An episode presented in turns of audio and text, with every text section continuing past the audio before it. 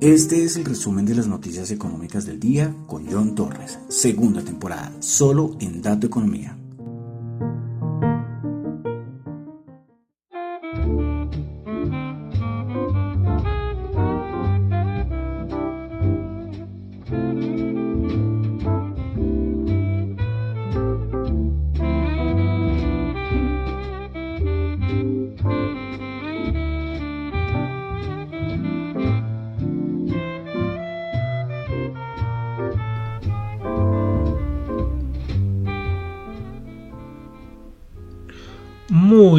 Buenas noches, son las 8 de la noche de hoy, lunes 27 de junio del año 2022. Mi nombre es John Torres y este es el resumen de las noticias económicas.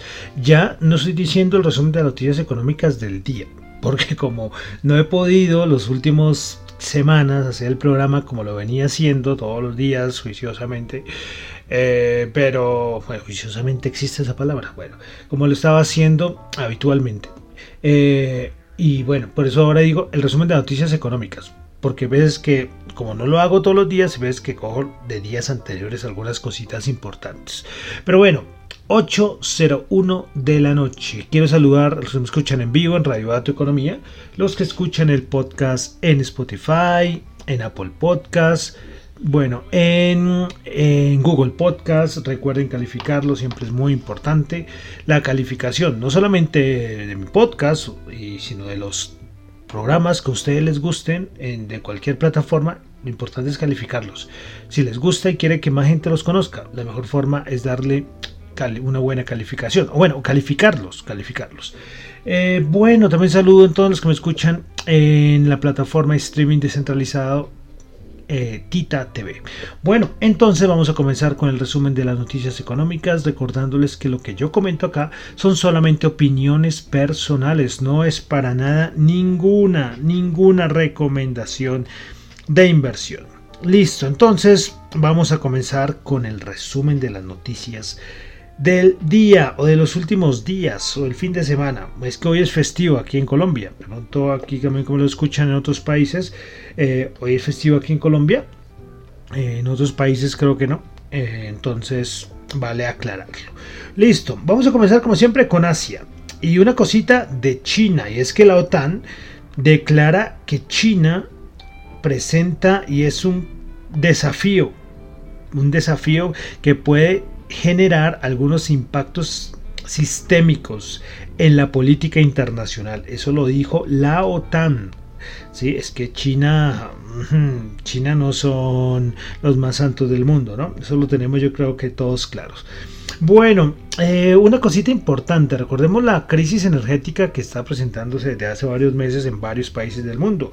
Pues en Japón están el gobierno le está advirtiendo a los ciudadanos que por favor ahorren energía y más el verano que se viene en gran parte del mundo, ¿no? Pero en Japón el gobierno le dije a los ciudadanos, por ejemplo a los residentes de Tokio, por favor ahorren energía, porque eh, si se aumenta la demanda de energía pueden venir recortes y razonamientos de energía. Entonces a todos los países del mundo afectándoles toda la crisis energética. Bueno, dejamos eh, Asia, vamos a pasar a Europa. Tuvimos el dato del Instituto Alemán IFO a nivel de cómo está el clima o la actualidad en los negocios en Alemania. Pues el estimado para el mes de junio era 92.8, terminó en 92.3, el anterior 93. Tuvimos dato índice del precio de productor en España, el dato mensual mayo 0.9, anterior 1.3 y el interanual 43.6. Es, es, o sea, mejor que el anterior que fue 44.5, pero 43.6 es una barbaridad, ¿no? Uno se acostumbra, ¿no? A hacer esto, a tener estos valores. Bueno, eh, la noticia que ha rondado por todo lado el día de hoy es que Rusia, ya lo hemos comentado acá, ¿no? Que Rusia tiene unas obligaciones con los cupones, sus bonos y que, y que iba a entrar default. Y pues ya, después de yo no sé cuántos años, la última vez que había estado en default fue en 1918. Eso estamos hablando de revolución rusa, creo, los bolcheviques, no estoy mal. Pues desde esa época, desde esa época no entraba en default, es decir, incumplimiento de pago de la deuda. Entonces tenía que pagar dos cupones el, este fin de semana y no los pagó. Entonces default en Rusia. Bueno, y siguiendo con Rusia, bueno, el conflicto sigue eh, y ahora Rusia se puso un poco más violento, está atacando la capital con todo, hoy atacó un centro comercial gigantesco en, Ucrania, entonces los rusos están atacando con todo. Bueno, eh, recordemos que en Alemania están reunidos los del G7, ¿no? Los siete países, eh, Canadá, Estados Unidos, Alemania, Italia, Francia, Japón y me falta uno, a ver, después, a ver si me acuerdo. Ah, el Reino Unido. Ahí están los siete países. Bueno, entonces están allí eh, reunidos y están hablando, lógicamente, tocando el tema. Esta vez hay mucho para discutir, ¿no?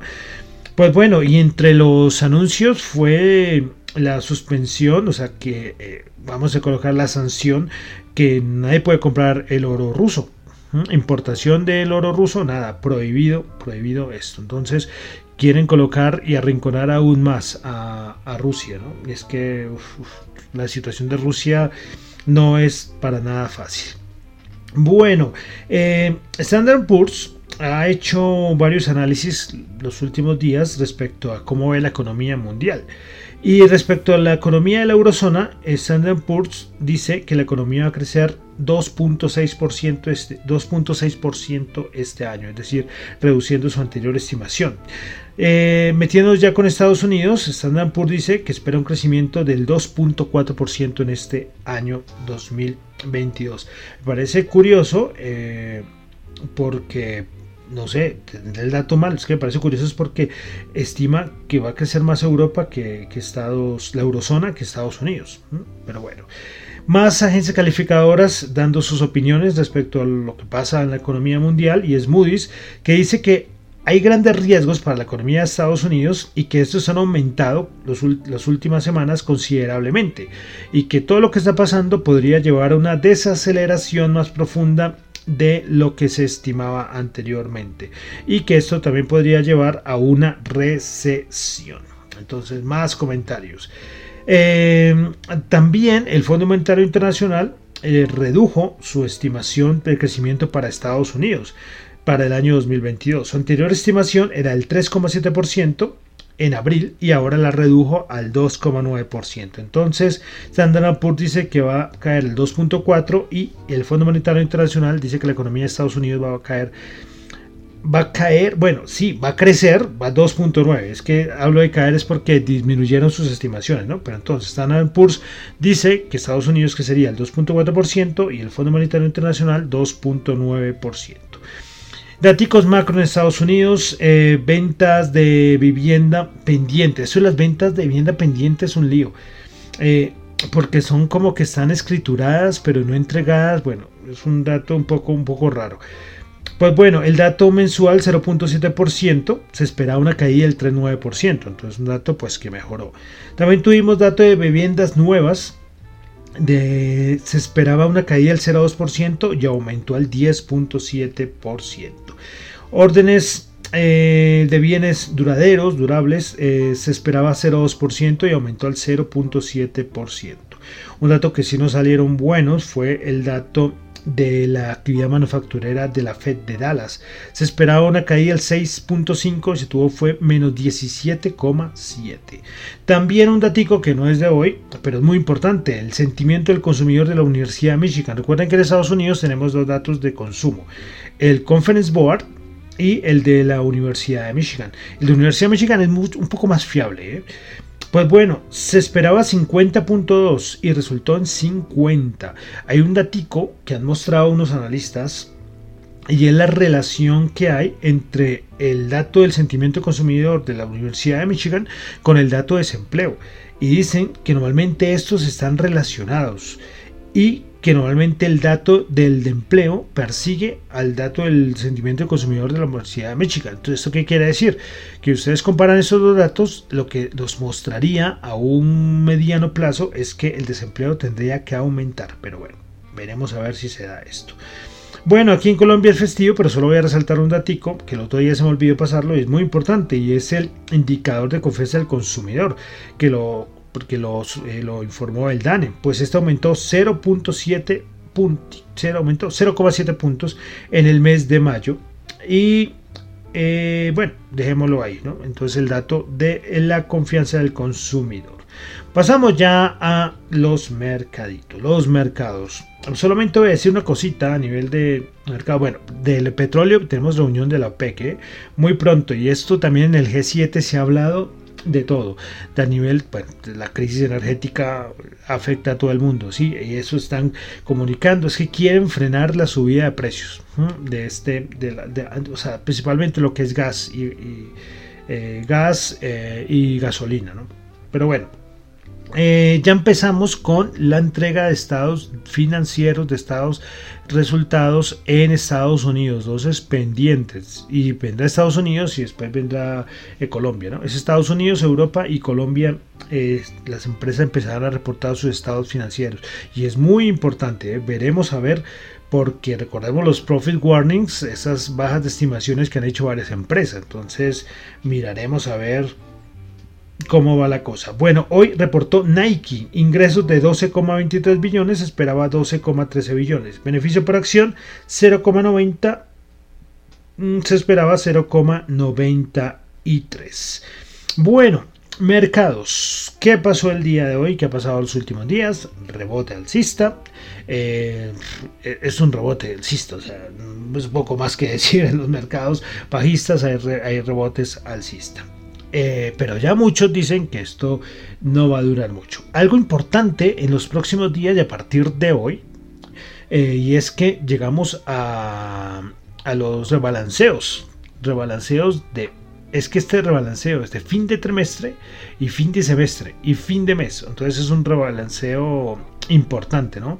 Eh, ¿Qué es un rebalanceo? Pues por ejemplo hay fondos que tienen 60-40, por ejemplo 60% en acciones, 40% en bonos, entonces ellos tienen que que rebalancear, ¿no? Entonces, si tienen más acciones, bueno, tienen que ver según cómo les haya ido eh, en el mes o en el, o en el semestre, ¿sí? Entonces ellos tienen que rebalancear. Entonces el asunto es que ha caído más los bonos, ¿no? Creo que es que es como ha caído todo. Entonces, bueno, va a ser interesante.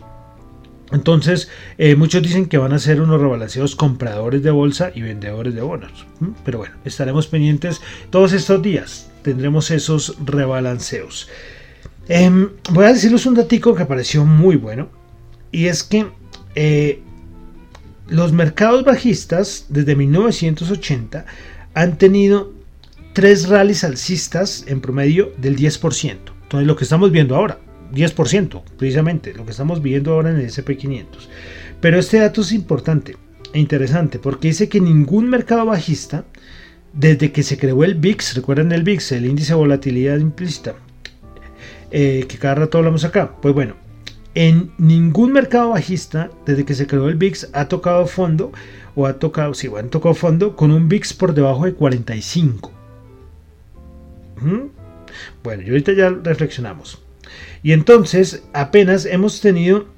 Eh, bueno, entonces, hasta el momento se ha tenido dos rallies del 10% o más, que es lo que estamos viviendo, y aún el VIX no ha cruzado o no ha sobrepasado los 40.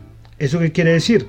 Que si se llegara, o sea, si ya se tocara fondo, si ya se tocara fondo, eh, es decir, que ya vimos el fondo y que el mercado va a empezar a rebotar, sería algo que nunca ha ocurrido en la historia. Entonces, me explico. Vamos a ver cuánto cerró el VIX el día de hoy para poderle dar una información. Recuerden cuando, cuando hemos hablado del VIX que no ha pasado creo de 35. Y es que se dice que históricamente desde los 80s, o desde que se el VIX, perdón, eh, siempre los mercados bajistas han tocado fondo con un VIX por encima de 40. Por encima de... Sí, de, de 40. Sí, por encima de 40, 45, para más para ser más exactos. Y por ejemplo el VIX eh, hoy cerró 26,95. Pero entonces, claro, eh, si el VIX ya, o sea, el VIX no, el SP500 ya tocó fondo, es decir, ya, ya vimos el, que el 3600 era el suelo y ya ahí empezó a rebotar, es algo que nunca se ha dado en la historia. ¿Por qué? Porque el VIX no ha acompañado. Recuerden cuando hemos hablado muchas veces que el VIX, que el VIX con lo que está pasando debería estar mucho más arriba. Entonces, por eso es que varios dicen que el mercado, al SP500 todavía le falta una bajada más. ¿sí? Bueno, algunos dicen que dos, ¿sí? algunos dicen que una más y que el VIX tiene que acompañar. Entonces con un VIX por encima de 40, acá, dicen 45, pero yo diría con un VIX por encima de 40 y cayendo con bastante fuerza y que se muestren datos de capitulación por parte de los, de los, de los menores del mercado, esto daría unas señales muy buenas de que ya estaríamos cerca o se habría tocado el suelo. Pero bueno, todo es posible. Esto es solamente un dato, pero me pareció interesantísimo traerlo, porque si ya hubiéramos tocado fondo, es decir, ya los 3600, nunca se va a volver a bajar de, esa, de ese valor, sería una cosa que nunca ha pasado. ¿Por qué? Porque el VIX lo máximo que ha llegado es a 35. Entonces, pareció muy interesante este dato para traérselos. Respecto al SP500, eh, Bank of America, que es de los más bajistas que hay, dice que el SP500 lo ven, si cayera, dicen que podría caer un 23% más. ¿Sí? pero haciendo un promedio que ellos, que ellos hacen. ¿sí? Y lo ven es por la gravedad que podría ser la recesión. Entonces los mercados ya ahorita la inflación, nada, ya creo que ya muchos están viendo si ya la inflación se tocó techo. Ahora vamos a ver es la recesión los datos malos los celebra el mercado, porque dicen un dato malo con una, una, inflación llegando ya a sus picos, lo que daría es que la Reserva Federal no, no tendría que ser muy eh, muy severa con sus decisiones. Pero bueno, eso es lo que está pasando en el mercado. Veremos. Ahí, eh, JP Morgan creo que es el único que ya dice que no, que ya se tocó fondo y, ya vamos para arriba.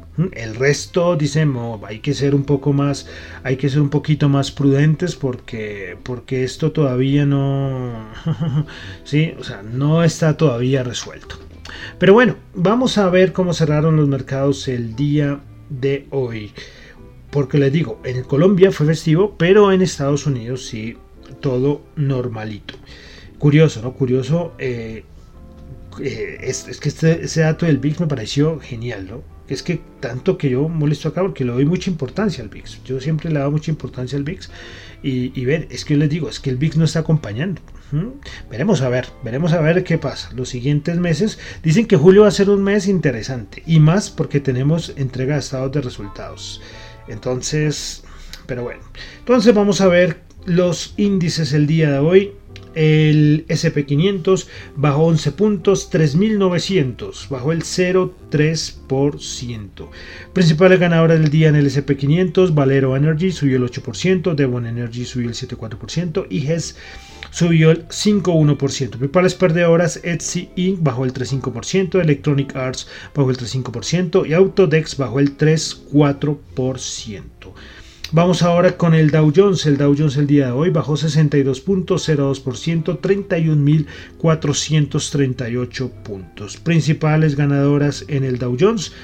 United Health es 2%, Chevron 1,9% y Meranco 1,3%. Principales perdedoras, Salesforce bajó el 2,4%, Nike bajó el 2,1% y Boeing bajó el 1,9%. Vamos con el Nasdaq.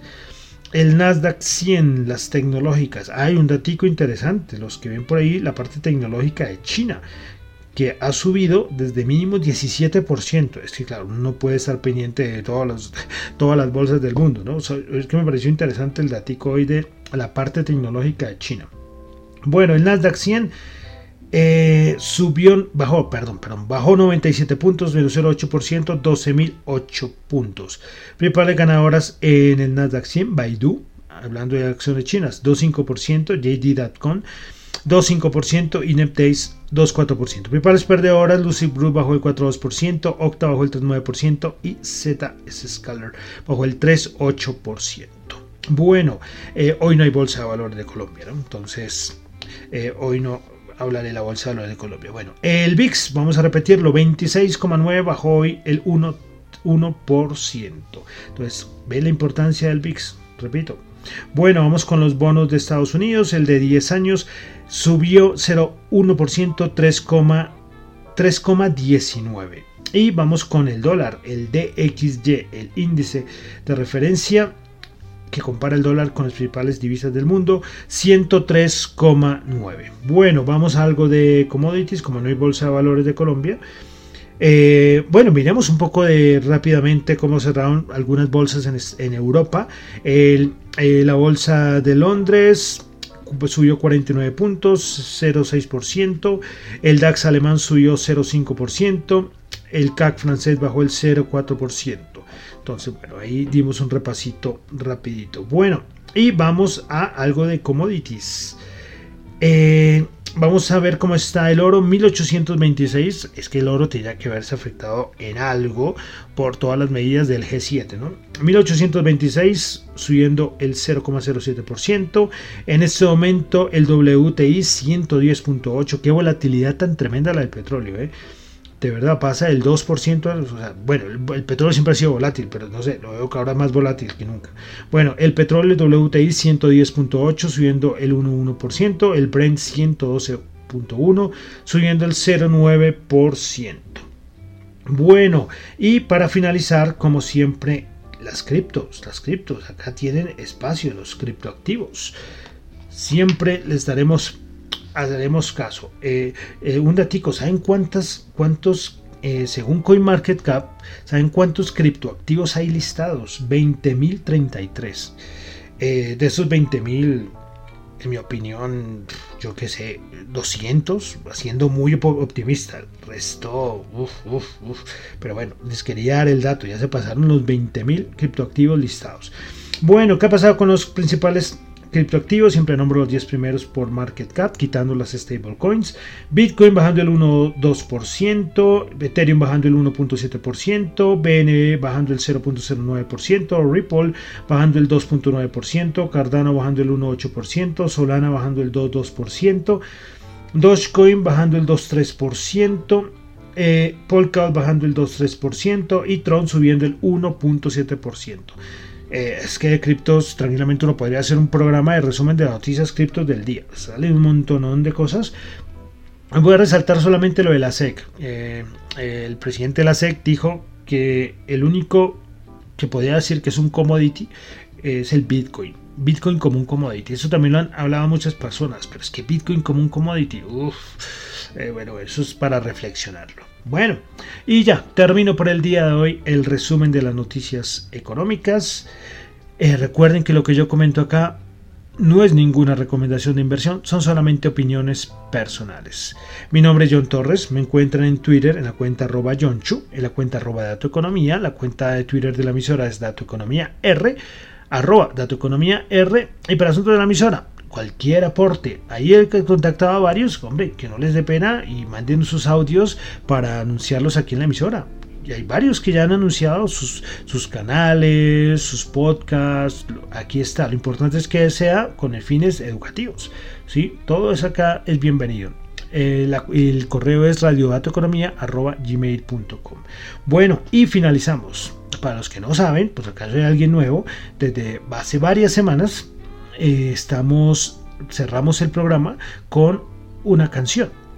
Y, pero estamos haciendo un recorrido 1922-2022, 100 canciones. Pues bueno, ya vamos en el año 1970. ¿Cómo vamos? Vamos avanzando con todo, ¿eh?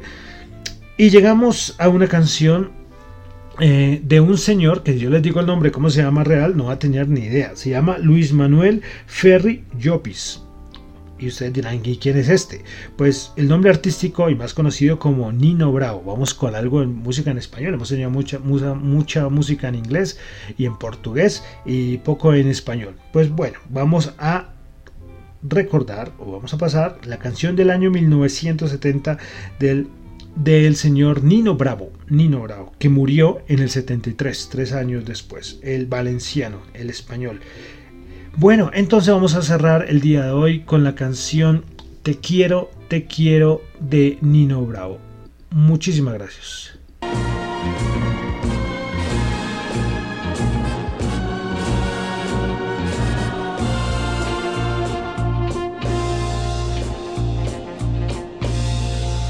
De por qué te estoy queriendo, no me pidas la razón pues yo mismo no me entiendo con mi propio corazón.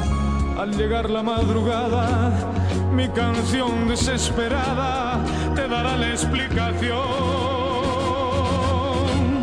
Te quiero